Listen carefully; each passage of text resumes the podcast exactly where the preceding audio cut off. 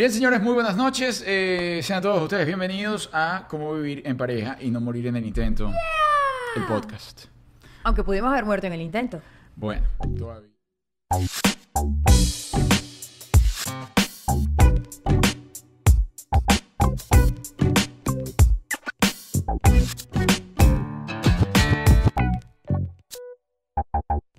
Bueno, todavía no cantes victoria. Yo hablo del coronavirus y tú hablas de nuestra relación. Mm, Bueno, yo también estaba hablando del coronavirus. Bueno, ya me salvé de uno. Hay gente, no, bueno, ayer, todavía- ayer todavía estaba positiva. Yo soy una mujer muy positiva, Es eso es lo que pasa. Y me No, el examen y me dijeron, usted es una mujer muy positiva. De coronavirus no va a morir. No, no va a morir de coronavirus. no, no, tampoco, tampoco queremos ¿no? morir de coronavirus, no queremos morir en la estadística de una pandemia. Sí. Bueno, aunque tú sabes que, hablando de eso, Aunque quería como para la historia. esto nunca, no porque quedarías en el, en el cuadro de una cantidad de gente, ¿tú sabes cuánta gente ha muerto Mucha gente. por y sin coronavirus en este último semestre? La verdad, no queremos ser pesados con la gente Sí, sensible. sí. En mi familia estuvimos muy cerca de eso, gracias a Dios lo superamos, sabemos que afecta a muchísimas familias, así que si bien ahorita nos podemos reír de esto, pues no queremos herir sensibilidades. Además, la clave para eliminar cualquier enfermedad y cualquier patología en su vida es reír. Si usted se siente mal, ríase. Ve a ver cómo se ríe. Mire, yo he tenido dolor de estómago y yo he intentado reír cada segundo, como loquito. Y ciertamente ha sido un sedante para mi dolor de estómago porque además me hace que preste atención en otro tipo de cosas. Pero bien, señores, bueno, ustedes seguirán qué están haciendo y toda la cosa. Hoy no tenemos justamente programa en la cama. ¿Por qué? Porque nadie se quiso meter en la cama conmigo. Bueno, porque somos gente responsable, gente responsable que decidimos, mira chicos, tú sabes que estamos en esta onda de COVID, la señora Lima, aunque una doctora amiga nuestra nos dijo, mira, después de 10 días y tal, y usted no es transmisora. Y ella ya no es transmisora porque ya tiene más de 10 días, pero ayer se fue y se hizo su prueba, le metieron un palo. Bueno, en el primer examen que le hicieron, le hicieron un examen de un solo hoyo. En el segundo dijeron, no señora, a usted ya le eh, revisaron uno, le vamos a revisar los dos hoyos. Y- Tengo, tengo miedo de que pueda pasar en la tercera prueba. Le revisaron los dos hoyos, pero hasta el fondo. La señora Oye, le- yo debería llamar antes de ir porque para ver qué ropita me pongo. Porque es verdad, yo no me lo esperaba. Yo estaba, yo estaba muy confiada porque fuimos a la primera prueba este, y nada, un solo hoyo. Agradable no fue, pero tampoco es que para morirse, no. Ajá. Y yo aguanté, macha. Sí, Entonces, sí. ayer fui a hacerme la segunda prueba y la mujer se afincó bastante, debo decir, más que la primera. Y entonces ya cuando yo respiro de ya pasó, placatán, sin aviso, para el segundo hueco. Qué angustia, Es- pues no me avisó. Yo vi a Juliet y yo también esperaba, lo que es suponer, ¿no? Entonces, claro, uno ya, yo la había acompañado a la primera prueba, a mí me hicieron un solo hoyo, es decir, yo todavía, ajá, respeto mi dignidad. Y me dicen que si yo me iba a hacer la prueba, yo digo, no, no, no, no andar en esa cosa cada vez que yo venga y toda Porque la en la cosa. primera el señor salió negativo y no había Claro, necesidad no, de hacer una no segunda tengo prueba. nadie, nadie. Y vienen y yo volteo y veo a Juliet, que bueno, le incrustan ese palo, pero hasta el fondo. Y Juliet, y Juliet tan tranquilita se va a subir su cosa y dice, ya, no, ya no, espere el otro hueco. Y le dio, pero mire, eso era un tipo taladro, trasca, trasca, trasca, trasca, trasca, y pracatán. Y. Y salió positiva nuevamente. Sale positiva. Lo que, entonces, de verdad, ahora el tema es hacerme el tercer examen. ¿Cuántos más hoyos me van a? Mm. No, yo creo que no hay necesidad de que te hagas el tercero. ¿Tú dices? No, no hay necesidad. Tú sabes que hay gente que dice, bueno, en toda esta onda de conspiranoicos, yo sé que Juliet, a mí lo que me gusta, lo que me va a gustar de toda esta relación nuevo podcast, porque en esto vamos a tener que debatir muchísimos temas que estamos muy, muy distantes de coincidir. Y es que en esta onda conspiranoica dice que cada vez que te, que te dan con ese palo, es posible que estén golpeando tu glándula pineal y que lo que estén buscando es, ¿sabes qué? Eliminarte por completo la glándula pineal y robotizarte y colocarte en modo zombie. En este momento, eh, cualquier cosa. doctor que me esté escuchando esto, que son así pragmáticos a 3000 y que han estudiado durante toda su vida libros y libros y libros sin entrar en temas holísticos, dirá, ¿este tipo qué le pasa? Bueno, sí. Lo que sí te voy a decir es que la si la señora de ayer estaba intentando romperme algo, lo logró. lo logró. Bueno, chicos, en fin, esta fue la intro para decirles que estamos intentando, esperamos que el micrófono se escuche bien. Hoy esto no vamos a hacer el programa que hacemos en vivo constantemente porque yo, ese programa me, me estaba, me estaba generando un estrés crónico. Y decidí pararlo. Hasta nuevo aviso, hasta tener una persona que se encargue de la iluminación, una persona que se encargue del audio y así sucesivamente, porque no estaba dando los resultados esperados. Hasta que tengamos un equipo técnico de al menos 42 personas, no vamos a hacer entonces el en vivo. El en vivo, bueno, de pronto sale algo por ahí, una cosa, una, ¿sabe? una situación, pero no le voy a poner el empeño que le estaba poniendo porque yo sé que como lo vamos a hacer en este momento va a salir perfecto y voy a poder pulir detalles y toda la cosa. Y les voy a decir una cosa, en serio, ya sin chiste, el Señor de los Ríos le ha puesto empeño. Ay, amor, Ay, qué bonita Ha eres. estudiado tanto, ha leído Ay, tanto, ha buscado tanto, que cuando algo sale mal es como que, ¿por qué? Desespera, es desesperante. Claro, porque uno nunca había hecho nada de esto, pero eso forma parte, fa- parte de el seguir creciendo y evolucionando en todas las materias. Bueno, en fin, señora Lima, yo le dije a la señora Lima, vamos a llevar esto eh, con temas serios, con temas que nos lleven a, a dejar un porqué, un, un para qué a la sociedad. Y el tema que surgió es el siguiente. ¿Qué no debes hacer en la primera cita? Oye, yo te voy a decir una cosa, de ahí tiene que partir todo, Arturo. ¿Qué son De ahí parte todo. ¿Cuáles son las claves que no debes, eh, eh, eh, o el comportamiento que no debe tener una persona en la primera cita? Mira, a mí me parece que la primera cita, bueno, obviamente aparte es importantísimo, pero si nos vamos a la cultura de antes, A ver. a- a- esa cultura en la que a la mujer la crían para buscar marido y mira, ya tienes 30 loca y no tienes marido, qué desgracia. Entonces, como, como, como que motivaban a la mujer hacer lo que el hombre quisiera ver. Ajá. ¿Comprendes un poco lo que digo? Es decir, eh, iba un poco enmascarada. No era ella, sino era lo que la sociedad te decía que tenía que mostrar. Sí, porque la idea es que consiguieras marido. O sea, Ajá. usted no tiene que buscar a alguien que la quiera, usted no tiene que buscar a alguien que vaya compatible Ah, con usted. Usted, usted que tiene que buscar un marido. Es- Esa angustia, entonces, es una angustia, Arturo. Eso es como cuando uno va al supermercado y va con hambre. Eso no se debe hacer. Es usted se tiene que comer algo antes del supermercado. Porque si no, va a ser una compra ansiosa, nerviosa, No, innecesaria. pero tú te fuiste para otro lado. Tú te fuiste para que usted No. vaya ya bien comido No. para ese buffet. No, tú lo Y estás usted tomando después, mal. entonces, usted agarra lo que quiere y se come lo que quiere el buffet. O sea, usted no vaya ahí así que no, con eso tapa amarilla para, para allá, no vaya. No vaya con necesidad a buscar eso. No vaya con necesidad. Es decir, usted antes de ir a la primera cita, échese dedo. Vaya comida. no, es que eso, papá.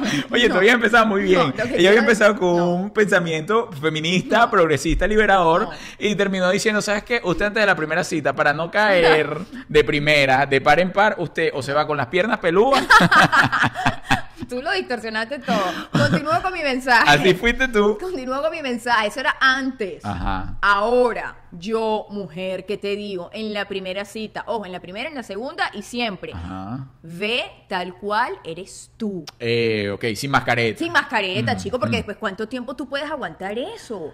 Bueno, eso es una de las claves que aparecen en la primera cita. Jamás eh, pretendas ser lo que no eres. Aunque te digo algo, estudios en relaciones de parejas dicen que esa primera etapa de los seis meses es una etapa de conquista donde muchísimas veces la inseguridad y el querer conquistar a la persona lleva a ser al, a- al conquistador o, o en- o viceversa la persona que no es. Es decir, comenzar con un juego de mentiras, ¿no? De, de repente, eh, quiero decir que eh, con el que estoy saliendo es rockero. Entonces, ah, no, a mí me encanta el rock y en su vida había escuchado rock, no sabía ni qué era. Entonces, ¿qué pasa? Luego de esos seis meses de, vamos a decir, del enamoramiento que estamos en, ya te va a molestar el rock porque obviamente no es lo que te gusta. Entonces empiezan a caer esas, esas caretas y se hace una relación sumamente pesada y tormentosa. Porque usted está con una gente de mentira y esa gente no puede ser de mentira para siempre. Yo recién saliendo con Juliet me dijo, no, es que a mí me encanta Arjona. Y yo...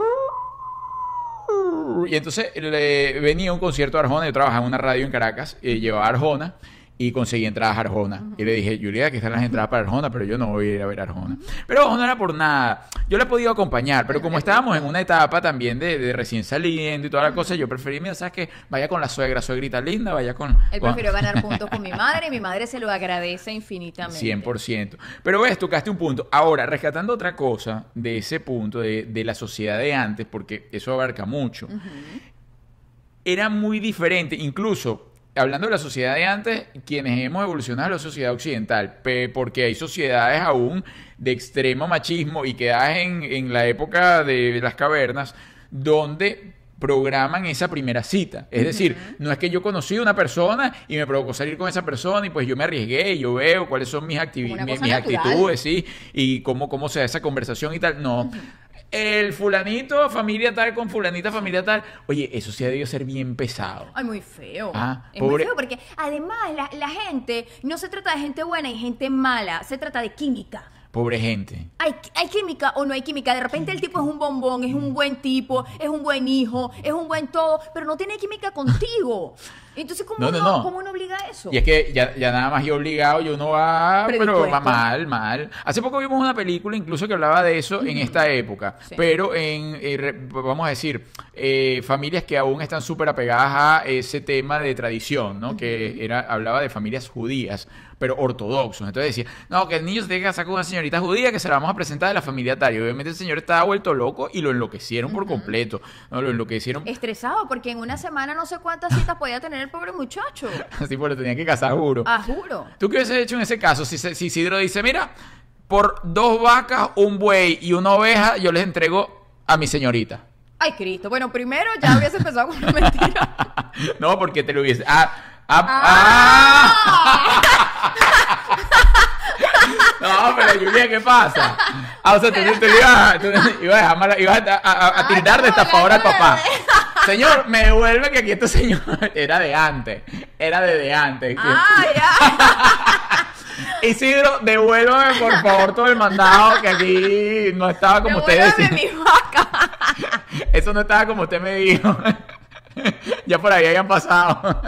Oye, no Ay, está bien sí, pasado. No, no, pero que tienes que especificar. No, no, bueno, yo estaba diciendo, imagínate tú, si en ese momento, Ah. si en ese momento eh, tú no habías llegado ahí y dices, mira, aquí la vamos a casar a esta señora, No. porque hay matrimonios por lo menos en la India, hay algunos de los indios, de las culturas, porque ahí convergen miles de culturas, o sea, miles de religiones y de y de tradiciones. La persona piensa que es una sola, pero hay unas que dicen, bueno, sí, yo te, yo te intercambio esto por esto. Ojo, en el, en el mundo occidental lo hacen, pero más libremente, que es el tema del interés. Bueno, vamos a ver si el señor qué casota tiene o qué carro, y entonces, pero, pero por lo menos es un poco a la vista de la sociedad, es más libre, no te están obligando, sino que tú tomas tu decisión si quieres interesado o no. En- en- en- y eso está bien. Yo opino que amor con hambre no dura, así que me parece bien que tenga sus cositas, la verdad. Pero entonces, en, ese, en esas sociedades te cambian tus bueyes, tus burras. todo. Ahora, lo que yo no sé es si, por ejemplo, la señorita quiere escapar o no le gusta o el matrimonio no sea, hay posibilidades de devolver justamente lo que se intercambió o ya eso eh, fue trato cerrado y consumado. Ay, no sé, yo sí hubiese dicho a mi papá, si es por unas vacas, cómetelas rápido, porque Aquí se van a dar cuenta que eso no es así. esto en cualquier momento se va a caer esto y no va... Oye, no sé, pero ¿y Oye, no, fuese y revés? Julia no está bien, no está bien. Arturo, ¿y si fuese al revés? ¿Cómo así? Que a Coqui le mamá- hubiesen si- dado. ajá. Bueno, pero imagínate tú todo lo que si le hubiesen tenido que. hubiese cambiado por algunas cositas. No, todo lo que le hubiesen tenido que dar a Coqui, por favor. Yo creo que todavía la gente si hubiese estado bueno, pagando y cosas y todavía intercambiando cosas. Sobregirado. Bueno, ¿no? fíjate, la sociedad está- eh, eh, hemos vivido una sociedad eternamente machista, que eso ya se acabó, gracias a Dios, por lo menos de un lado de- del mundo, que siempre ha sido al revés. O sea, quien te tiene. Gracias a Dios. bueno, porque, oye, o sea, que se acabe el machismo, obvio, Julia. ¿O tú quieres que man- se mantenga el, el machismo? No, que dice que fue al revés. A mí me hubiese gustado que fuese al revés. Que Ah. fuésemos las mujeres la de, mire, dame Las que iban a comprar. y- Deja de golpearme la mesa, por favor. Bueno, chicos, chicos y chicas. En fin, ese es uno. Planteamiento número uno. Vamos a comenzar entonces de atrás para adelante. No pretenda ser quien no es, porque esa careta tarde o temprano se le va a caer. Al menos si quiere una relación duradera. Ahora, si lo que usted está buscando Sí. es una aventura de esta noche, invéntese un hombre, se le da la gana. Porque además esas relaciones nuevas tipo Tinder, ¿no? Que van... Es probable que muchos de esos que van a Tinder vayan con nombres que no son. Claro. Hoy soy Carlota. con- Y usted va a lo loca para la calle, Carlota.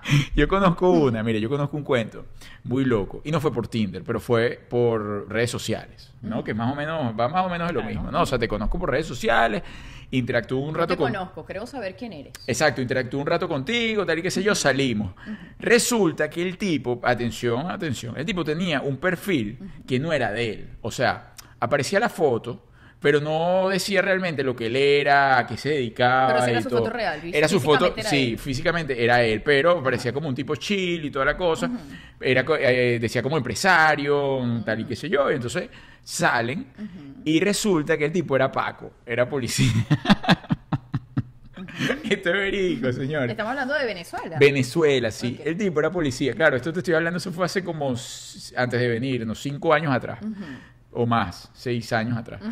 Y entonces, él, cuando llegan al, al restaurante y a la cosa, comienza la conversación Y entonces nada, el tipo llega y dice, no, es que yo soy de policía, de policía tal, y, y claro, y ahí cambia todo porque... Oye, porque te llevó bajo engaño. Exactamente, tú dices, oye, pero yo te conocí aquí, tú nunca me dijiste que eras policía, sino que, o sea, no tiene nada de malo. Pero usted es mentiroso de entrada. Como que yo llegué, no, que yo soy, no sé, albañil y el, el amigo es, es arquitecto, o sea, ¿me entiendes? O sea, como una mentira. Ajá, y llega y dice, no, es que yo también, dice, yo también soy empresario y tal, que o sea, yo también tengo una tienda, pero bueno, soy policía y Policía no te lo... empresario. Ajá, exactamente. Bueno, resulta que ahí ya cambió el mood de la situación y ya, bueno, claro, era como algo diferente, ¿no? Porque uno está con un policía, no sabe qué, cómo es la cosa. Bueno, resulta que consuman la, la salida. Ah, sí, con todo. Sí, no, se van y toda la cosa, fiesta. Ah, bueno, al tipo le ha dado por pegarle. Ajá. La ¿Cómo locura. No, bueno, en plena acción y tal y qué sé yo, le, y de repente que, no, qué pa, y pa. claro, ya lo cuenta después, pero en, en sumo susto y, y que no sabía qué hacer, si ponerle una denuncia y tal, porque se sentía, o sea, agredida, obviamente. O sea, no fue que la violó ni mucho menos. Claro, pero no estuvo chévere. la No, decía, pero oye, me me metió unos cuñazos que, que yo no le estaba pidiendo. y- Claro. Ojo, y- yo no quiero hacer un comentario machista, pero ya el hombre había comenzado con mentiritas y tú te vas con el señor. Sí, ya había que correr. Ya pero bueno, correr. el hecho es que eso no prosperó, pero lo que, a lo que quiero rescatar con este cuento es que, atención, cuando estamos saliendo con personas que ya nos están echando un- un- una telaraña ahí para ver borrosa la Ay, situación. sí. No, qué feo. Ojo, que suele pasar muchísimo. Bueno, punto número uno entonces, para pasar al siguiente punto. Usted no se ponga máscaras antes de salir. Póngase un filtro si quiere en la foto. Ah, bueno, eso también. ¿Tú correrías? Es decir, llegas a la, a la, a la cita y llegas y siempre lo viste por fotos. Y las fotos estaban bien arregladas, retocadas bien. Era él, pero miren las mejores fotos, pues uno no pone, uno no Obvio, pone super fotos en el no Instagram. feo. Exacto, Obvio, ni recién obvio. levantado, ni Obvio, con la obvio. gaña, ni mucho menos. Obvio, eso es verdad. Pero de pronto sí está bien alejado de la realidad la foto, o era una foto de hace 10 años. ¿Qué hace?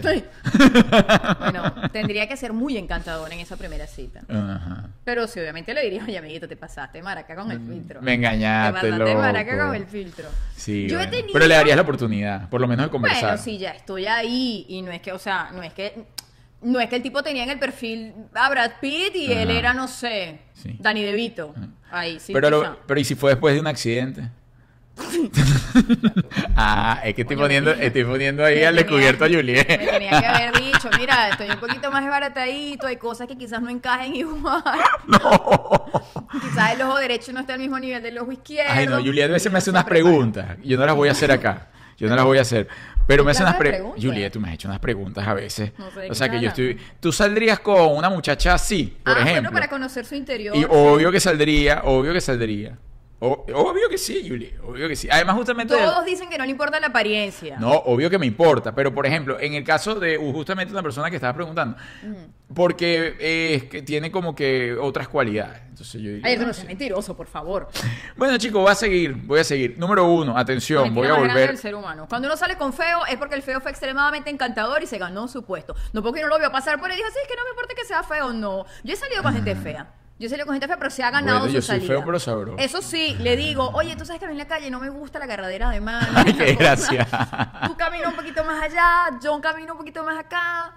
Sí, porque no es chévere andar con gente fea. Pero bueno, hay feos que se ganan su puesto, ¿vale? Pues son encantadores. No le hagan caso a Juliet, se lo pido, porque además la belleza es relativa. A mí a veces Juliet me dice, me habla de gente bonita o tal, que a mí yo les digo, por favor, o sea, no está muy Arturo. alejada de No, la no, realidad. no, no. Hay gente que de repente a uno le parece bonito y otro no, pero si hay gente que es fea a nivel universal, mundial y. Como, ponme un ejemplo de gente fea universal. Yo sí, no, sé, ponme, ponme un ejemplo de No una sé, gente fea universal. no Cae en ese hoyo, anda. Lánzate más allá. Dime, mira, un feo universal de aquí a la China es.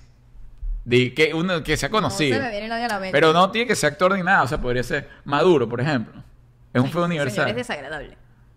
Señor es un desagradable La universal. gente del gobierno, por lo general, de Venezuela, eh, yo creo que es que les entra como la manchita del alma y se ponen, se tornan de un gris, pero, pero in- increíble. Yo lo he visto por los, eh, vamos a decirlo de alguna manera, lo que eran colegas nuestros en aquella época, que de repente figuraban en televisión y ahora los ves ahí es una cosa que les cayó la pava. Sí. Es una, eh, como se derritieron, como que Sí, es una cosa que se Bueno, una deforma. cosa de aura, de espíritu. Sí, Además, total. todos tienen como el espíritu ¿Viste? homosexualista.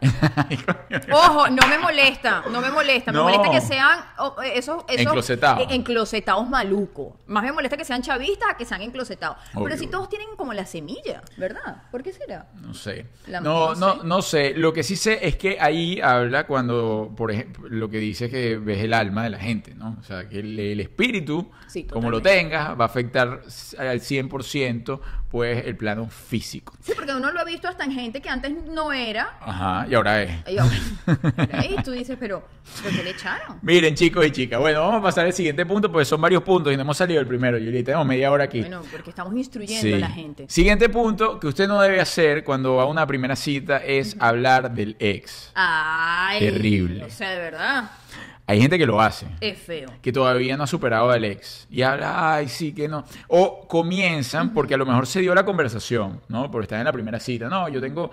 ¿Cuánto tiempo tienes que terminaste con tu expareja? Y entonces diga, no, bueno, tengo tres meses, tengo seis meses, tengo un día. Pero de allí a que te encadenes con la pregunta, bueno, ¿y por qué terminaron? Y entonces, porque eso ya da pie a echar la historia. Bueno, terminamos porque es que él era así, asado, pa, pim, pam, pum, y sigue, Y está. ese, ese rencor, Y, esa si- cosa. y siempre veníamos al mismo restaurante.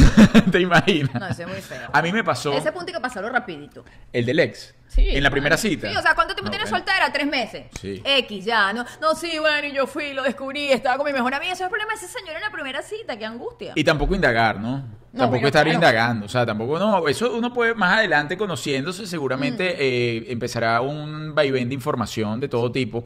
Pero en la primera cita es fastidioso. Tú sabes también qué pasa. Yo lo he visto en algunas mujeres, eso es muy feo, mujer. Mujeres que les encanta escuchar al hombre hablar mal de su ex. Ah, Ay, punto. les entra como una emoción y no, sí, él me contó que ella es una desgraciada y ella le hizo y ella... Ajá. Amiga, usted entiende que en el punto en que usted está ahorita, algún momento usted va a ser la ex y ese señor se va a sentar con otra a hablar mal de usted. A mí no me hable mal de su ex. Ese, ese es el análisis de Juliet. A Análisis no julietiano. mal de su ex. O sea, es como que Arturo se siente aquí encima y ella. Una cosa es que en algún momento de, de conversación de pareja salga algo, pero que el señor se me instale al lado. Hablarme mal de la ex, ay no, qué feo. Además, eso de mujeres, señores. Sí, Yo se lo voy a dar es como punto de vista masculino. Eso es muy feo. El hablar mal de alguien es muy de mujeres. O sea, ¿y Entonces, usted que, qué hacía con ella y que estuvo tantos años Sí. con ella? Esa señora era tan mala. No, chico. que uno cae ahí en ese juego es otra cosa, pero eso es de mujeres. Y otra cosa, atención, atención. Usted tampoco se, se encariñe entonces las mujeres a hablar mal de su ex, tampoco, pues es fastidioso. Sí, claro, no. Pero ojo, tú sabes qué, en la primera cita no está bien hablar del ex, No. pero tampoco durante la relación. Yo conozco parejas, parejas de muchísimo tiempo, que tienen 3, 4, 5, 10 años de casado y aún en reuniones hablan del ex. Y yo digo, de verdad. ¿En qué momento volvió el ex a aparecer aquí? De o sea, verdad. el fantasma del ex. Ojo, y digo fantasma, puede estar muerto o vivo, o, pero aparece el fantasma del ex. Es fastidioso. Sí, es muy fastidioso. Sí. A mí me pasó, de hecho no hace mucho. Estábamos en un localcito nocturno, una de las pocas salidas que me gusta hacer nocturna, y estábamos en un local y se me acercó una mujer, porque bueno, porque obviamente nuestros ex también son figuras públicas y en algún momento alguien los saca, pero no es lo mismo que te digan, ay, tú saliste con fulano. Aquella mujer pretendía que yo pasara toda mi noche ella hablando de mi ex. y hablando mal. O estaba hablando No, bien. hablando mal. De sí, yo vi, yo no sabía que tú andabas con fulano y él es no sé qué cosa y yo, ¿Y cómo te lo aguantaste? No, le dije, ay, dame un segundo, me di la vuelta y me fui. Pero, señora, ¿a usted quién le dijo? Yo estoy con mi marido, con este bombón, gozando un pullero, que tengo yo que ir a hablar de quién. Dígame las que te llegan, no te han llegado a preguntar. Y es verdad, no te conocen, no saben quién eres tú, ni idea, sino de, de que te ven, de los medios y tal, y te llegan y te preguntan, ¿y es verdad, mana, todo lo que dicen? Ajá. Y tú, ¿ah? Es verdad que ese muchacho, y, pero ya vaya, ¿en qué momento usted es la doctora ¿Usted Corazón? le hace pensar que yo lo que no he dicho se lo voy a decir a usted aquí ahora que no la conozco? Usted que es la doctora Corazón ahora. Bueno, O también me pasa que entonces estoy en algún lugar y alguien quiere hablar mal de la ex de él. ah, sí, tampoco, no voy a hablar mal de la ex. Señora, señora, eso no es un tema de conversación para mí. Bueno, siguiente punto, señores, ya saben, si usted está recién saliendo y si lleva mucho tiempo y su pareja sigue hablando de su ex, ya póngale un parado, a menos que usted se divierta, porque hay quienes han metido al ex en la familia y toda la cosa, y entonces ya está todo el mundo ahí, entonces forma parte de la familia. Pero si no es el caso, atención. En mi familia eso se da mucho. No, no, Juliet tiene una prima En mi familia eso se da que muchísimo. yo eso lo veo, es una relación que yo veo y es una cosa insólita. Bueno, ya no, ya no porque Pero ya no estamos ahí. No, no, y yo creo que ya hay uno que zap- como que lo alejaron y Ah, la el cosa. último. Bueno, Pero- lo dejaron, no, se alejó. Pero mira, Juliet tiene una prima, que la prima agarra, y entonces ella tenía el ex marido con el que tiene un hijo, y tenía el marido actual con el que tiene una hija. Ah, y ella ponía a que el ex marido buscara a la hija o buscara al, ex, al esposo actual y a la hija actual, y entonces y ella mandaba a todo el mundo y hablaba con el ex marido, hablaba con el marido actual, los ponía juntos, mírame esto, y yo decía, y esta señora sigue gerenciando todos los planos, todo- todos los platos. Yo no, le digo, lleva una relación hermosa porque además ese, ese es el tipo de hombre que merece estar dentro de la familia para siempre, independientemente que estén juntos o no. sí, es brillante. Porque es ¿verdad una sí? excelente persona, es un buen padre, entonces ¿por qué alejarlo? Si, a- además es, es como... Es como Bueno, claro, pero eso lo ve uno de este lado, pero el marido no sé qué también lo vea. no, ex- bueno, cuando él llegó ahora. me imagino que le cantaron la, carta- la cantaleta, ¿no? Este señor pertenece a la familia. No, y de hecho no es el único caso. Por ejemplo, mi tía, mi tía Iris. O sea, yo iba los domingos para casa de mi tía Iris y siempre veía a Cumbo. Alex. Y Cumbo, Eh, después de son- muchos años, me enteré son que, que Cumbo, Juliet. sí, era su apellido. Ah. O es. Cumbo es el papá del primer hijo. Ok. Y siempre estaba ahí los domingos en la parrilla, pero. Y cuando llegaba. Cumbo, Cumbo Son comía morcilla no, y para todo. Nada, Cumbo llegaba con, Ah. su, o con su otra esposa Ah. y sus hijas. Y era una parrilla familiar. Y yo siempre lo vi súper normal. Y Cumbo, o sea, ¿cómo le Si decías tú? quieres dañar esa relación, no se lo voy a permitir. ¿Cómo le decías tú? años. Cumbo, Cumbo. Eh, tremendo Cumbo el tuyo, ¿ah? Sendo Cumbo que se trae ese la verdad, en mi muchacho. familia eso es normal, Ah, debo decir. Sí, es que es normal. ¿Y Isidro tiene a alguien por ahí así? Isidro no tiene a nadie porque Isidro Ah. conoció a Esmeralda, se enamoró perdidamente. ¿Y Esmeralda? Esmeralda se enamoró perdidamente Si Isidro. tiene a alguien que trajo. Ah, pero a ti te gustaría que, por ejemplo, Esmeralda traiga a la fiesta a un ex. A un ex. O sea, el caso que, por ejemplo, pues tú estás diciendo que eso se da, que eso en tu casa se da, que eso es así, que Si eso... hay hijos de por medio, tú no puedes Ah, romper la relación Claro, todo. pero entonces, por ejemplo, si antes Esmeralda hubiese tenido un matrimonio, ahora a ti no te importaría que Esmeralda traiga a su actual a compartir con Isidro y en tu Es casa. diferente. Ah. ok, si traiga a la ¿Y ex. Aquí traigo a mi ex. ¿Tú vas a ¿Tú una te fiesta con todos los ex de tu mamá? Sí, a mí no me Con todos los obvio. ex esposos que tiene tu mamá. Obvio. Hay que hacer una fiesta gigante. para Con que todos me la llevo todo. súper bien, me encanta. Pues mira, uno es mi papá. me- ¿Qué una fiesta gigante nada? ¿Cuántos son? Pues? Son dos nada más, dos Más el actual son tres. Tres, un bueno, gentío. tres. No, ningún gentío. Digo, ¿con cuánto tu mamá? La mamá tuya, pero habla de la mamá tuya. Que de la mi mamá no hay prueba. Bueno, chicos y chicas, primero, no hable de su ex. No se encadene a hablar en la primera cita de su ex y tampoco pretenda ser quien no es. Siguiente punto, no comience a hablar de temas controversiales, es decir, políticamente incorrectos, religiones, de repente temas do- que sean álgidos, ¿sabes? Que sean temas que los puntos no, No, sean tan pero te voy a decir una cosa. Si, por ejemplo, usted es venezolano, usted está en Venezuela, usted tiene que preguntarse, el señor es chavista o no. Tú me perdonas, Arturo, pero esa es la primera pregunta. Hablando de las primeras citas, yo que ya conozco a Juliet, que Juliet es así necia y tiene lo suyo y tal y qué sé yo, y es un complejo, yo sé cómo yo hice la primera cita para Juliet, pero pensando cómo hiciste la primera cita con el señor Montenegro, porque eh, pues eres complicada, eres complicada, o se dio así que se enamoraron del personaje y se llevaron el personaje para la casa. Del personaje. Nos enamoramos del personaje, estoy totalmente convencida.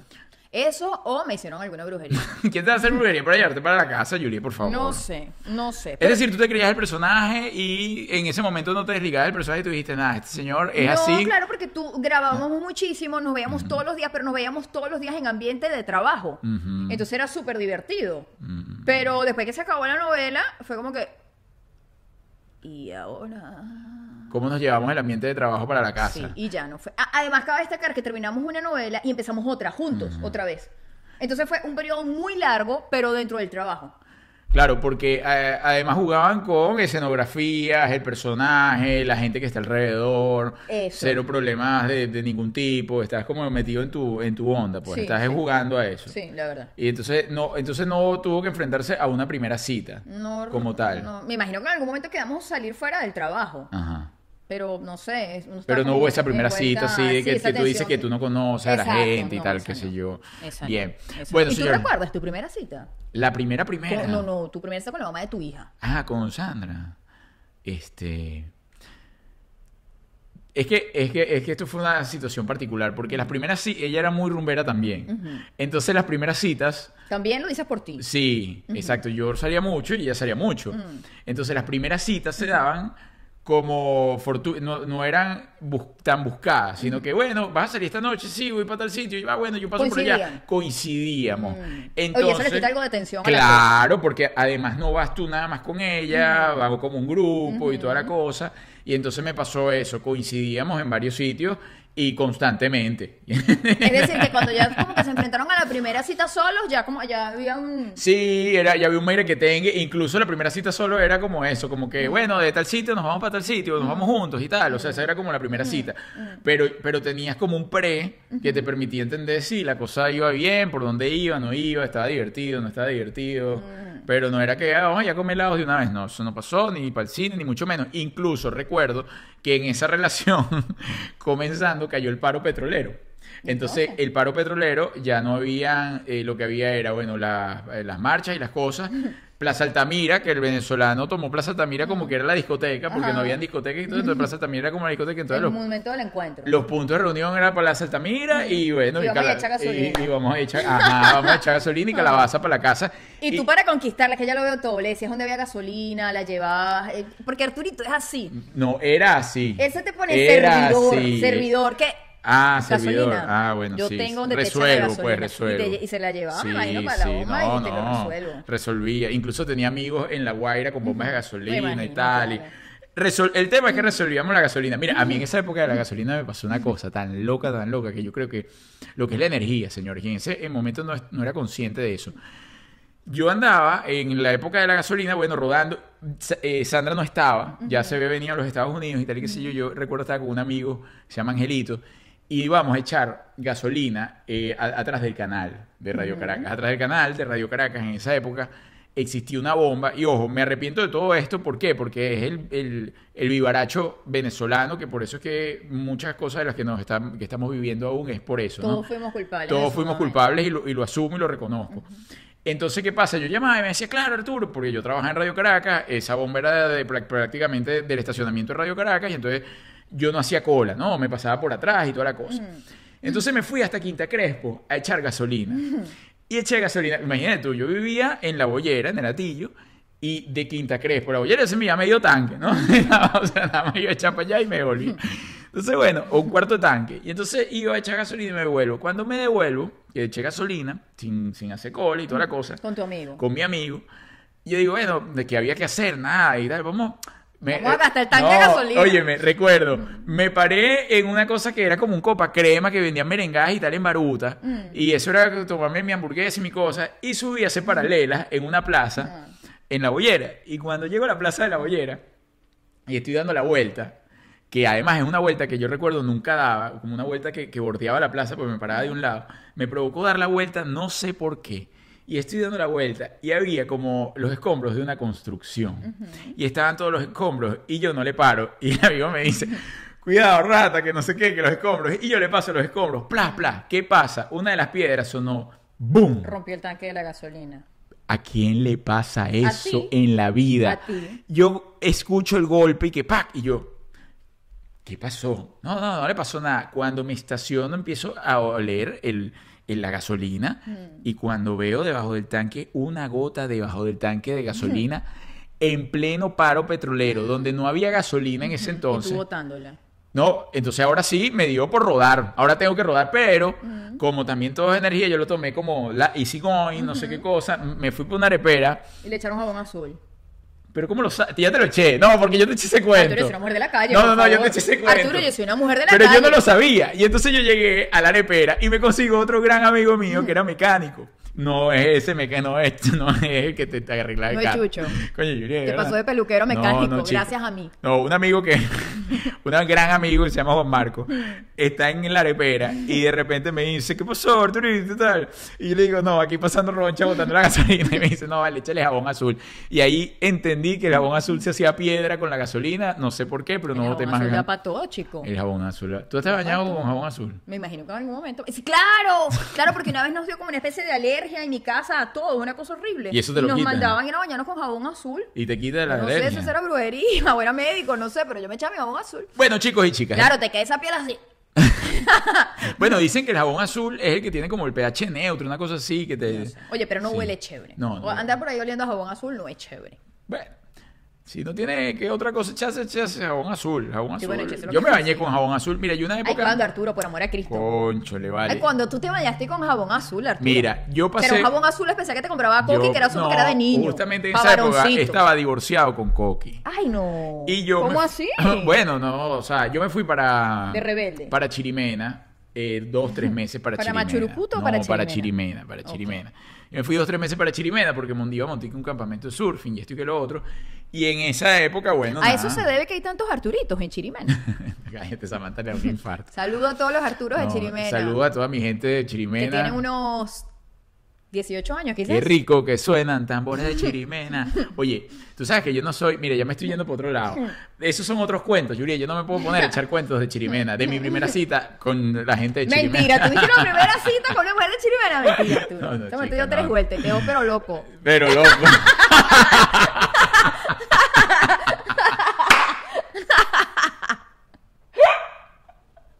Pero loco.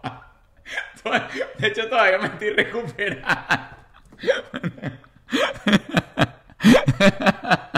Bueno, ya está, ya está.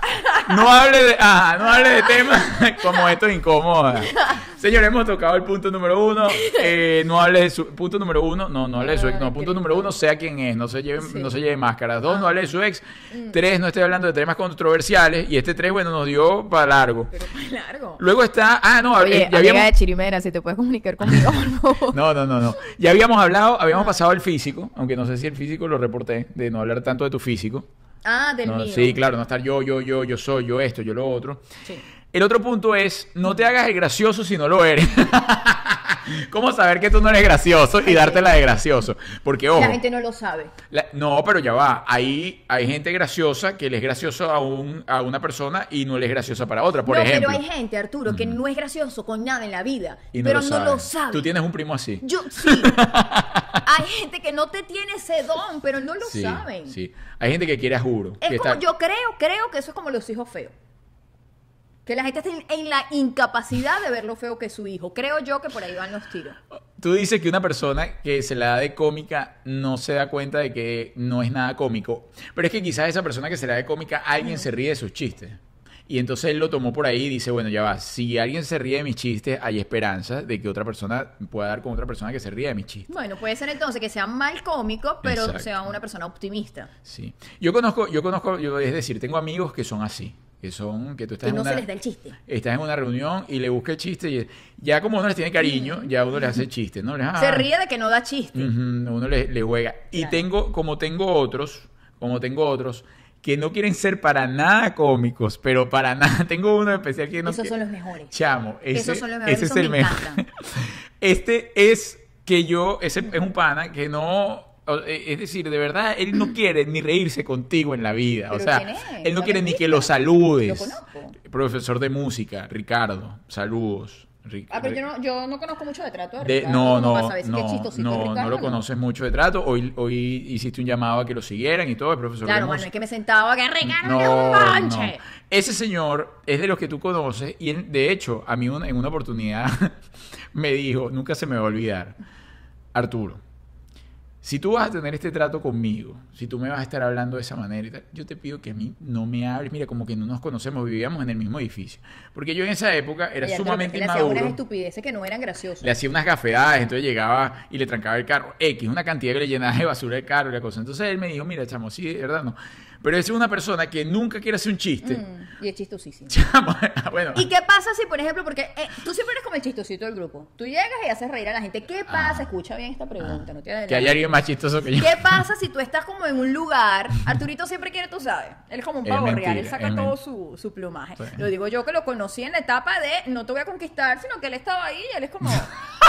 Aquí estoy yo. Aquí estoy yo. ¿Qué pasa si estás en una reunión, tú sacas todo tu plumaje y resulta que la tipa en cuestión a la que tú le pusiste el ojo Ajá. se ríe, le parece más gracioso el amigo tuyo? No, la dejo fluir. ¿Ah, sí? Sí, sí, la dejo fluir, no pasa nada. No pasa nada. Yo creo que, eh, creo que me ha sucedido. No lo tengo presente. Lo borré de mi memoria. Pero sin lugar a duda, eh, no, lo dejo fluir. ¿Por qué? Porque es que, es que es ahí donde voy. No todo el mundo es chistoso para la misma gente. Claro. Hay gente que, óyeme, yo he estado con grupos que no les hago la menor gracia. O sea, nosotros, por ejemplo, nosotros dos nos parecemos chistosísimos. Ajá, ahí está. Chistosísimos. Y el grupo que no le hago la, la más A veces gracia. estamos en grupo y nos parecemos tan chistosos él y yo y la gente nos ve como que estos dos estúpidos, ¿qué les está pasando? Y Arturo y yo nos estamos riendo y divirtiéndonos de una manera. Incluso en ese grupo donde- del que estamos hablando, que nos conocimos, el grupo en cuestión nos veía como que ya va. Todavía no nos entienden. Y esta gente se está riendo de qué. ¿Qué le pasa a estos dos estúpidos? Claro, y ahí es donde yo entendí eso. Mira, de hecho, la primera vez que yo coqueteé con querer hacer stand-up, empezó el stand-up en Venezuela y todo esto, nadie hacía stand-up, sino eh, en cuestión George Harris y toda la cosa que lo llevaban a Venezuela, estaba empezando. Y yo, oye, esto me atrae. Y yo escribí una, un, eh, una rutina para mí de algo que me había sucedido para presentarla. Recuerdo en el Teatro Bar que la presentaba. Nunca me atreví, pero más que atrever fue porque lo que vi no me gustó. Entonces, claro, como lo que vi no me gustó, ¿y qué me pasó? Yo percibí en las personas que se montaron justo el día que yo fui, ojo, no, además ni idea quiénes fueron, no los tengo claros, que la gente se reía de ese chiste y como a mí no me estaba causando risa, yo decía, esto es otro humor. ¿Entiendes? Entonces, todo el mundo, todo Teatro Bar muerto de la risa con la persona que se estaba montando, que estaba echando su rutina, y a mí no me estaba causando la menor gracia. Entonces, pasaban dos cosas.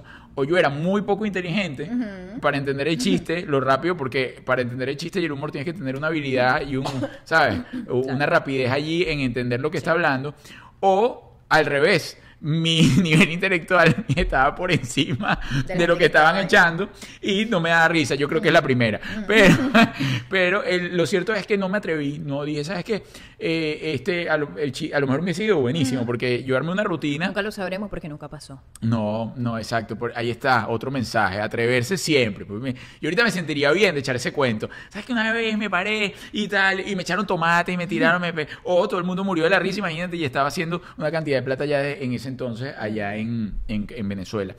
Y la rutina iba de un viaje que yo hice en algún momento para Mérida, donde pues yo decía, no, sabes que este es el mejor viaje de mi vida y todo salió para, atrás, no. eh, todo lo contrario, Bueno, nos es que quedamos me- accidentados, toda la cosa. a las personas que no eran. Sigo por acá, señores, para que no se nos vaya el tiempo, porque ya, bueno, acá se nos ha ido historia, historia. No te pases hablando de tu físico, no te hagas gracioso si no lo eres. No empieces a contar tus problemas. Jamás. Ay. Jamás. Deja de golpear la mesa. Golpéate otra cosa, pero la mesa no. Esta es mi mesa. quiero, quiero golpear la golpea. Señor, si usted va a salir a la primera cita hablar de sus problemas y usted, amiga mía, o usted, amigo mío, usted está saliendo con una persona y en esa primera cita está hablando de problemas, corra. Porque es una persona conflictiva, Ay, qué feo. conectada con lo malo de la vida, con la locura. Entonces, si usted va a salir, aproveche ese momento para contagiarse de las bondades de la vida, para contar lo lindo que es la vida, lo, lo lindo que se proyecta, o para divertirse simplemente en ese momento, pero no para traer la tragedia. Sí, no, eso es muy feo. Además, eso, ¿con qué se quiere conectar Mm. usted? Porque si, si, por ejemplo, yo llego a una cita, ay, no, qué bueno que salió, y de verdad, para relajarme un poquito, porque imagínate, mi semana estuvo terrible, porque imagínate que yo vivo sola con mi mamá, mi abuelita está enferma, no conseguíamos las medicinas, y yo, se me va a morir la vieja, Ay, pero no sí. tenemos plata para comprar las medicinas, entonces yo me dije a mí misma, y entonces yo salí y me caí. Ay, no, señora. Mira, a mí me pasó una vez que yo salí con una muchacha que no sabía dónde vivía. ¿Cómo así? ¿Quién no sabe dónde vivía la muchacha o tú? Yo, yo no sabía dónde vivía ella. Ok. Pero en esa, en ¿Y esa cómo ustedes cita. llegaron a esa cita sin tú saber dónde ella vivía? No, porque nos conocimos en la calle. pues. Adiós. En la calle. Entonces, Vamos a la calle. no nos conocimos también. O sea, nos vamos a en tal sitio, no sé. O sea, no era cita de que yo estaba saliendo con ella, sino que nos íbamos a encontrar en un sitio y toda la cosa. Entonces era como la segunda salida, tercera salida. Ok. Que nos encontrábamos en el sitio con el mismo grupo. Pero bueno, resulta que el hecho es que ciertamente la muchacha, cada vez que nos veíamos, era una historia, pero de terror. Era una cosa, y era, ah, o sea, el tema de las historias era que yo no entendía O sea, pero nada. dramático todo. Dra- todo drama, un drama, un drama. No, que hoy que tuve un problema con una gente en el trabajo. No, que hoy el del kiosco me, me dijo que tal y le grité. O sea, ella como que se esa gente que se siente bien echando el problema. Y como reacciona, que le grito no, que no sé qué. Y yo, dentro de mi locura, decía, bueno, pero ya va, pero esta muchacha, ¿qué le pasa? Pero yo, yo no quiero hablar de esto. Claro, porque eh, incluso en un momento me dijo, no, el otro día aquí una, una me tocó y no sé qué, y le tiré el ron encima. Y yo, Dios mío, que no, que no vaya a venir la otra con el ron ahorita, échaselo ahí encima, ¿qué tal? ¡Qué feo! No. Bueno, y yo nunca la había llevado para su casa. Y fíjate lo conflictiva que es, que la chama- ella me dice, mira, todo bueno, ya para mi casa y tal. Y yo, bueno, la llevo para su casa. Yo tenía un carro que no tenía, que tenía quemacoco. Y cuando yo la estoy dejando en su casa, que me estoy despidiendo, bueno, llegó el momento de la despedida y tal. Te trae para tu casa y Estaba tal. esperando cobrar esa- sí, ese entonces, traslado. mira, y cuando nos volvemos a ver. y, y qué tal, y, y por dónde te vas a despedir. Y si le regalas un beso a Arturo, y un, un besito. Mensaje. Y, y cómo la pasaste hoy. Y comenzaba ahí. Bueno, en el segundo, ¿cómo la pasaste hoy? Lo que escuché fue que Te me tiraron una botella. Mentira. Me tiraron una botella a matar. ¿Y en En- qué- en me- qué para metérmela estaba? dentro del quemacoco. Ah, pero tenías el quemacoco abierto. Claro, yo estaba a la luz de la luna. Claro, yo juraba que, bueno, yo andaba por ahí, luz de la luna, qué zona de noche, madrugada. estabas? No, en el paraíso. Es Oye, candelita. Sí, por eso te digo. Al paraíso no se va con el no, quemacoco abierto, no, mi eh, pero por eso, pero yo, pero yo, no, oye, es que, es que es una, es como que una fase de mi vida Mm. particular. Entonces, yo, yo era, ¿sabes? O sea, no, no me importa nada y tal, y qué sé yo, y andaba, hola, ¿cómo te va? A mí no me importa eso, a mí ¿Y no me da miedo ¿En nada. qué para la cosa? Bájate ya del carro que me voy. De- Se acabó la cita. ¡Bájate! ¡Pero que bájate! y me fui a tres tablas que no sabía ni por dónde salir, no tenía ni idea dónde Ay, estaba. gordo. Estaba que llamaba a Coqui. Mamá, me a buscar. sí, no, me fui, me fui de ahí y más nunca. Más nunca, esa muchacha más nunca. Pero fíjense, Mm. lo que quiero decir con esto es que esa muchacha siempre estaba conectada con el conflicto y me trajo conflicto en ese momento. Gracias a Dios, Claro. no metió la botella dentro del carro porque quién sabe, no pudiera estar tú contando la cosa porque ahorita. además, es, sí, es como que uno lo atrae. Por ejemplo, yo vi en San Juan de Quinta obvio. Crespo y nunca a ninguna de mis conquistas les pasó algo. Ah, y eso que yo les avisaba, mira. Por lo menos tú me decías eso y yo no, yo abría. Mira, vamos a ver, ¿no? En tal sitio. Ah, bueno, no hubiese salido contigo porque mis conquistas me buscaban en la puerta de mi casa. Bueno, yo te hubiese buscado donde Ridículo. fuese, yo te busco. Yo hasta el fin, si te busqué hasta el fin del mundo, hasta debajo de las piedras. Y te encontré. Es una canción, ¿no? Te encontré. Bueno, seguimos entonces, señores, cerrando. No te hagas el gracioso si no lo eres. Atención, graciosito. No empieces a contar tus problemas, no te conectes con lo negativo, conéctate con lo positivo. Oye, ese podría ser un buen punto. Si el hombre con el que usted va a salir le dice, oye, la zona donde vives es un poco peligrosa, mejor vamos a encontrarnos en otro lado, ese no es. Uh, Corra. Ese no es. Ese no quiere. Ese no, es, porque no. si usted vive en Petaria Ajá, arriba, ese señor, si realmente la quiere, la vaya a buscar en Petaria arriba. Así es. Así, Así, que es. importante, siempre diga la verdad de dónde vive usted. ¿Tú alguna vez saliste con, con alguien, con, o sea, alguien así de petaria arriba? No, No te llegó la oportunidad. no. Sigo por acá, No, señores. siempre la que siempre la que vivió en la zona Más popular, tú, fuertecita. La zona fuer- fuertecita. Fuertecita. Bueno, eh, to- toda Venezuela es fuertecita, ¿no? Sí. Ahorita, ay, de hace tiempo ya. Sí. Bueno, no preguntes demasiado. Es decir, no te pongas ahí, inspector Gadget, a, a creerle saber la vida de la persona de buenas a primeras. Porque es fastidioso. Realmente esa primera cita es para ver si más bien hay como química, hay Sí, feeling, ¿sabes? Hay como... Sí, si la cosa fluye. Sí, lo- lo- la preguntadera se va a ir dando. Sí. Pero, eh, ¿qué, qué, qué signo eres? ¿Cuándo te graduaste? ¿Cuándo te Porque fuiste? ¿Cuándo además, hermana? no sé si a usted, no sé si a ti te pasa. A mí me pasa que cuando me haces preguntas puntuales de ese tipo, como que me cierro. Por ejemplo, eh, ¿qué música te gusta escuchar? Eh, Es como que no, no, no, ahorita no me viene ninguna canción. la- ¿Qué libro lees? No, ahorita no se me viene ningún. O sea, me pongo como. Porque no es lo mismo una conversación fluida que como un interrogatorio. A mí los interrogatorios me trancan el cerebro. Es decir, si, si, te, si te piden el empate, a ti te llegaron a pedir alguna vez el empate, mira, Juliet, dame el, dame el empate. O el empate o quieres ser mi novia. Quiere ser mi novia. Que yo creo que el que me quiere ser mi novia. Se la con gente muy decentica. ¿Sí? De- mira, quieres ser mi novia. Quiere ser mi novia, sí, claro. Pero eso se usará hoy, hoy en día. Ay, yo hoy en día no sé qué se usa, Arturo. Porque yo no, óyeme, incluso yo nunca, nunca dije querer ser mi novia ni pedir empate. No, no. Mentira, mentira. Me... Antes uno se pasaba como papelito. No, No, no, no, no. Óyeme, mira, me acaba de venir la memoria empate. emotiva. Estaba en cuarto grado, cuarto, quinto grado. O sea, un muchacho todavía, o sea, estaba saliendo la vida, Con la entendiendo la frescura del- frescura, o sea, y además siempre he sido jovial, deportista. Y, y- y había una muchacha en el colegio, que tú sabes que en esa época hay como uno de moda, ¿no? O sea, Claro. que todo el mundo está enamorado de la misma gente, de la misma cosa. Y, Y esa muchacha en especie estaba como de moda, pues o sea, acaba de entrar al salto. yo nunca estuve de moda en el Bueno, colegio. ella acaba de entrar al colegio y toda la cosa y súper bonita porque hoy por hoy no voy a decir nada.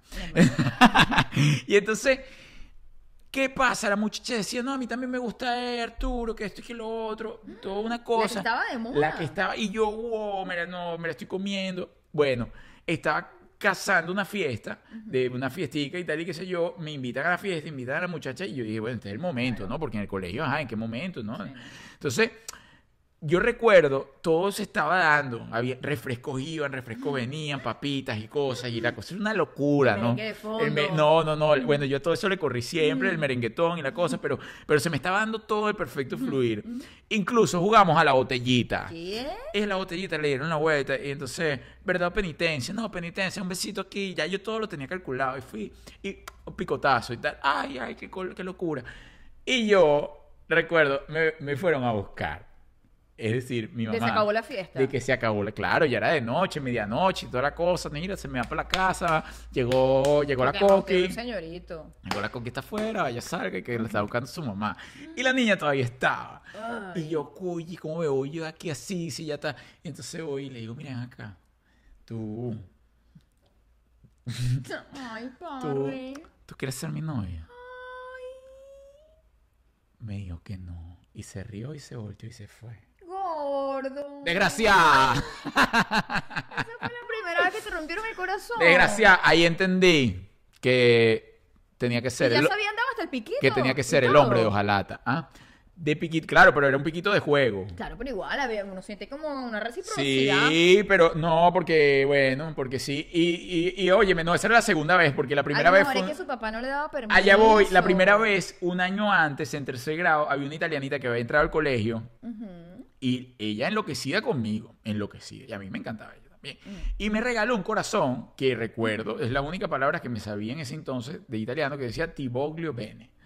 Me regaló el corazón y yo estaba enloquecido. Pero claro, estábamos más pequeños y toda la cosa. Tú estabas decidido a estudiar Sí. italiano y todo. No, no, no. Ah, ella llegó de un día a otro, no me habló más. Más nunca en toda la eh, estadía en ese colegio me habló. De ella duró un año nada más. Durante todo ese año no me habló más nunca. Porque el papá le prohibió hablarme. Desgraciado. Sí, lo que pasa A lo mejor eso, tuviese no yo mis hijos ni italianitos ahorita. Tus hijos. Tuviese yo mi hacienda en Italia y Con toda la cosa. Con mis muchachos ocho italianos. muchachos. Ah, con mi dieta mediterránea, mi maruto afuera. ¡Ay, Cristo! Pelos en el pecho. No, sería como el Latin Lover. Sí, sí, Ese qué morenazo allá en Italia. Bueno, siguiente punto. Siguiente punto. Vamos bien, vamos bien. Creo que estamos dando Sí. Unos buenos tips. unos buenos tips importante. a los que están saliendo, incluso a aquellos adolescentes o, o- o personas que todavía no han- le han roto, este, no le han roto el corazón o aquellos que le han roto el corazón. No Aquí tienes. casa nunca. Todo el mundo le ha roto el corazón. ¿Tú crees? Digo yo, si ha vivido, ¿no? Ojo, lo que pasa es que hay gente más dramática que otra, Sí, pero sí. sí, en algún momento con A alguien le han dado en el corazón. Sí, hay gente que se pega más en eso, en el guayabo, y otros que no. Sí, pero a todos algunas veces nos han roto el corazón. Yo me acuerdo que, por ejemplo, mi papá, mi papá me dijo, tú no puedes tener novio hasta que no tengas 15 años. Mm. Eso estaba predeterminado. Y cuando los tuviste 15 15, años, no, donación. El día que cumplí 15, que me puedes respetar un poco, por favor. 15, a mí me dijeron a los Me 15, a los 15 no, yo lo. No, no. tal, mi papá pum, me dijo a los consumo. 15 tú puedes tener novio. Entonces llegó el día de celebrar mis 15 años. Yo no hice fiesta de 15 años, sino mi papá me dijo: puedes hacer una reunioncita aquí en la casa con tus más cercanos amigos. Obviamente invito al muchacho que a mí me gustaba, que me tenía enloquecida en el liceo. Ese estúpido no fue. Ah, no. No fue a mis 15 años. Desgraciado. Pero fue el divertido. Fue el gracioso. Y el que te conquistó. El Ese día me intentó besar y yo dije, coño, ya tengo los 15.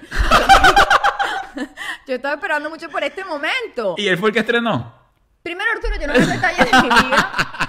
Lo que sí voy a decir hoy es que con el graciosito que yo no le había puesto el ojo, estuve tres años de mi vida. Sí, claro, ya. Estuve sí, tres sí, años sí, de mi vida. Sí. Y el que a mí me enloqueció, él no fue para mi cumpleaños. Pero fue el chistosito el que te. te El tal. chistosito. Ah, lo ves. Es que. él- es que más vale ser chistoso Ajá, qué guapetón. que caer en gracia, como dice sí, mi mamá. sí.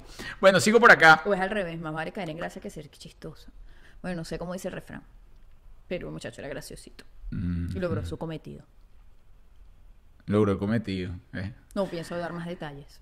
Elige bien el sitio. Donde se van a ver, importante, Importante. importante, sí, sí. Eh, Claro, aquí tiene una cantidad de factores que puede generar tensión, también tiene que fluir un poco, pero elegir bien el sitio, ponerle un poco de ojo a eso, eh, es importante. ¿Por qué? Porque, por ejemplo, usted, no, no, que vamos allá a comer sushi, y la señora es alérgica al pescado, a los mariscos, y nunca come sushi. No, Ah, bueno, atención. más allá de ser alérgico, no, es que uno no se ve bonita comiendo sushi. Y perro caliente tampoco. O sea, el nivel, el nivel, el nivel de tener que abrir la boca para que te quepa la pieza completa. ¿Qué crees tú Cuando que- el señor es la primera cita, no, eso es muy feo. ¿Qué crees tú que es el plato ideal para ir a comer pasta? Ay, sí, una pastica, un arrocito, algo Una que puedas, pixita. mínimo algo que puedas picar. Una pizza. Pero la pieza de sushi, que te, es como, no hay manera de verse bonita comiendo sushi, la verdad. Es complejo. Sí, yo creo que comer sushi en la primera cita no está bien. Bueno, pero hay sushi chiquito. Bueno, sí, pero entonces tienes que meter un sushi chiquito. Sí, o sea, oh, muéstrame de qué tamaño son los roll primero. Exacto, no está bien. Y en una primera cita, Mm. por ejemplo, hacer deporte o algo de eso está bien. Está cool. Sí, ¿verdad? Depende, obviamente, de las dos personas involucradas. A mí me pasó una vez que alguien me decepcionó en la primera cita. ¿Cómo así? Por ejemplo, era un señor ya grande, ya, tipo entraba para cuarentón, Ok. Y quedamos como en vernos, ay, vamos a vernos esta noche y tal, porque trabajamos juntos, entonces siempre nos veíamos como en el trabajo. Vamos a vernos esta noche y tal, te paso buscando. El tipo me pasó buscando y me llevó a una discoteca. No. Además que una Y este discoteca no señor es... cuarentón de la vida me va a llevar a una discoteca en la primera cita. Además, yo he tenido mis etapas como de rumbera. Cuando estoy soltera, puedo ser muy rumbera. Pero, coño, la discoteca no es para conocer gente. O sea, no pueden ni hablar con el muchacho. Sí, no, una discoteca no es para socializar. Entonces, casi, casi se echa a perder la relación porque yo pensé, este tipo es un rumbero y yo ahorita no quiero rumbear, yo quiero estar tranquila. Estoy en otra onda. Y resulta que no, que el señor no era nada rumbero. Sino que quería decir, mira, soy joven y alocado como tú. No sé por qué me llevó para allá. De pronto. De pronto. la verdad, pero más nunca. Mira, elegir bien el, el sitio es, es clave. Sí. Tú sabes que es chimbo. Que tú elijas un sitio y te consigas gente que no te querías conseguir. Ay. Eso sí es. Uy, acaba, acaba la primera cita por completo. Mira, a mí me pasó, además con una persona que tú conoces. Es decir, yo estaba en la primera cita y me pasó que elegí bien el sitio, era un restaurante súper chévere y toda la cosa, todo lindo, bonito, nos llevamos bien.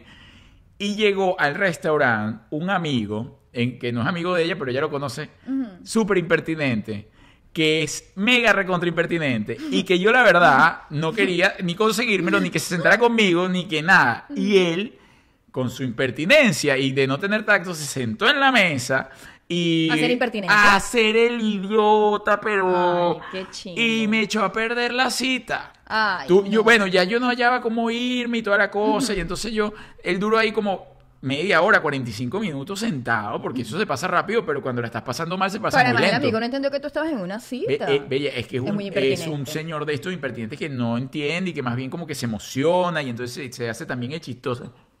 No, no. No, es es que si te digo, te vas a molestar, porque no le tienes cariño. Ay, Cristo. Entonces, ¿Qué podría ser? salía con una amiga tuya. Entonces te podrás imaginar la impertinencia. Es la Que ser impertinencia. tan desagradable. Entonces ese señor es súper, es mi amigo, de verdad yo lo quiero, pero era... Él no es tu amigo. Eh, eh, Julie, ah, ya va a elegir quién es mi amigo y quién no. Es una persona a la cual le tengo mucho cariño de una época, pero es impertinente. Y ese señor llegó ese día y recuerdo... Estúpido. La amiga ya lo quiere y ella todavía está molesta Lo con la amiga. odio. Bueno, en fin, el hecho es que atención con eso. Atención, no vaya para un sitio donde usted piensa que se va a conseguir gente. Punto. Sí, sí, hay que, hay que, hay que. ¿Y alguna vez te pasó que estando escapada eh, te, te consiguieron, te pillaron? Ah, mm, no me acuerdo. Lo que sí sé Ah, es que, por ejemplo, escapada. cuando tú, y yo, cuando tú y yo empezamos a salir, Ajá. que estábamos bien bajo perfil, Ajá. Nos conseguíamos a todo el mundo. todo el- y todo el mundo pero además no es que nos conocíamos, seguíamos a todo el mundo, es que Arturo y yo entramos a un lugar y todo el mundo hacía como ¡fum! Y yo no entendía porque era como una energía rarísima, Sí, ¿te acuerdas? Todo el mundo estaba pendiente. Todo el mundo, era una cosa insólita. Es que, bueno, teníamos mucha energía Mucha pendiente y química, toda la como- cosa. Bueno, sigo pasando por acá. Elige bien el sitio. No hagas planes de futuro en la primera cita, Oye, obviamente. No, mira, este, ¿sabes qué? Yo me quiero mudar contigo, quiero tener siete hijos. Ay, que mi sueño es casarme, Sí. tener muchos muchachos, que mi marido me mantenga. No. Creo en el amor a primera vista. Me acabo de enamorar para siempre. ¿Tú te ir imaginas? a ¿Tú conocer a tu mamá. ¿Qué hubiese hecho tú si en la primera cita te dicen eso? Mira, ¿sabes qué? Me quiero casar contigo. No, no hay segunda cita. No hay segunda cita. Es bien ridículo, Ay, ¿verdad? sí, chico. O sea, Sí. usted, no usted a mí no me conoce. Sí, ¿Cómo decir que se va a eso querer casar conmigo si usted a mí no me conoce? es muy apresurado, así que atención con eso, atención a- hasta dónde llegan los planes de esa primera cita, ¿no? ¿Cómo, cómo, cómo, cómo diste tú el pie para una primera cita conmigo? Eh, no, porque... O sea, que- porque nosotros coincidíamos en lugares de trabajo. No. Pero ¿en qué momento decidiste voy a tener una primera cita No, yo no, siempre te estuve pidiendo... dámela, dámela, dámela. Arturo es muy insistente. Dame la primera cita, dame la primera cita, la primera Arturo es cita. muy insistente. Incluso, yo recuerdo, mi primera cita más bien fue, era que yo le iba a llevar a Juliet de viaje. Es decir, yo le dije a Juliet, yo primero invité a Juliet, ella iba para Higuerote con una amiga siempre, ¿no? Y entonces yo le dije, bueno, está bien, yo voy, como bien se dieron cuenta, me la pasaba en Higuerote, tenía eh, amigos con casa allá, apartamentos y toda la cosa, y pasé mucho tiempo en, en Chirimena. Entonces le digo, claro, vamos, si tú quieres, vamos y toda la cosa. Entonces, no, no, no, yo no voy a ir contigo para ningún lado, esto y que lo otro. Luego, yo le digo, bueno, está bien, vamos para Chirimena. ¿Sabes qué? Vamos este fin de semana para los Roques. Tú y yo. Y el mar turquesa a nuestro alrededor. Y Juliet, ah, no, ya contigo no voy para ningún lado, chico, no sé qué. No, no, no, no, ¿qué te pasa? Te volviste loco, tú no vas ahí, que no vamos ahí, qué tal y qué Es sé que yo. yo sentía que había unos temas administrativos que el señor aún no había terminado Y de resolver. No, bueno. Y entonces seguimos y tal. Y no, que para allá no vamos, que esto y que lo otro. Total que al final Julia como que un día enloqueció, me vio, enloqueció, enloqueció y dijo, ¿sabes qué? La primera cita donde sea. donde tú quieras, mi amor. En el estacionamiento. Debajo de la matita. Pero realmente no hubo así como primera cita de que, ay, mira, vamos a la primera cita. No. Hubo cita de que le llegaban. tanto nos nadar pa' buscaban. morir en la orilla. Sí, sí, o sea. Sí, era bueno. todo como bien casual. Pensaba Sí. yo que era casual. Sí. y no, Ay, no, mira que estamos en el automercado. No, sí, estamos por aquí. Bueno, y por último, señores, cerrando, cerrando estas cosas que no debes hacer en la primera cita, Ajá. evita silencios incómodos. Es decir, de ser lo suficientemente creativo como para mantener una conversación. Mantén una conversación. Léete un libro, así sea una revista de Condorito, estampa, las últimas noticias, ve la patilla, lo que tú quieras, pero esto lleva conversación para que no existan silencios prolongados incómodos y de repente tú saques algo así y te veas súper culto y que, oye, ¿sabes qué? Del 70% de la población mundial, el 20% tiene... Y te quejas.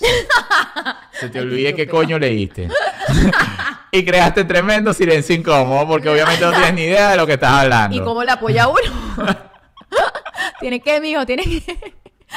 Se me acaba de olvidar lo que le iba a decir. Si hay química, ese silencio incómodo le puede sacar provecho. De, oye, de verdad, qué momento tan incómodo la primera cita. O sea. ¿no? Por O le das un beso y ya. Ay, chico, pero sí, sí, no, no, no, Arturo, no, eso es muy sabes, arriesgado. tú sabes, el primer, el primer beso es complicado. Claro, es complicado. El primer beso es complicado porque uno no sabe cómo, o sea, uno va midiendo.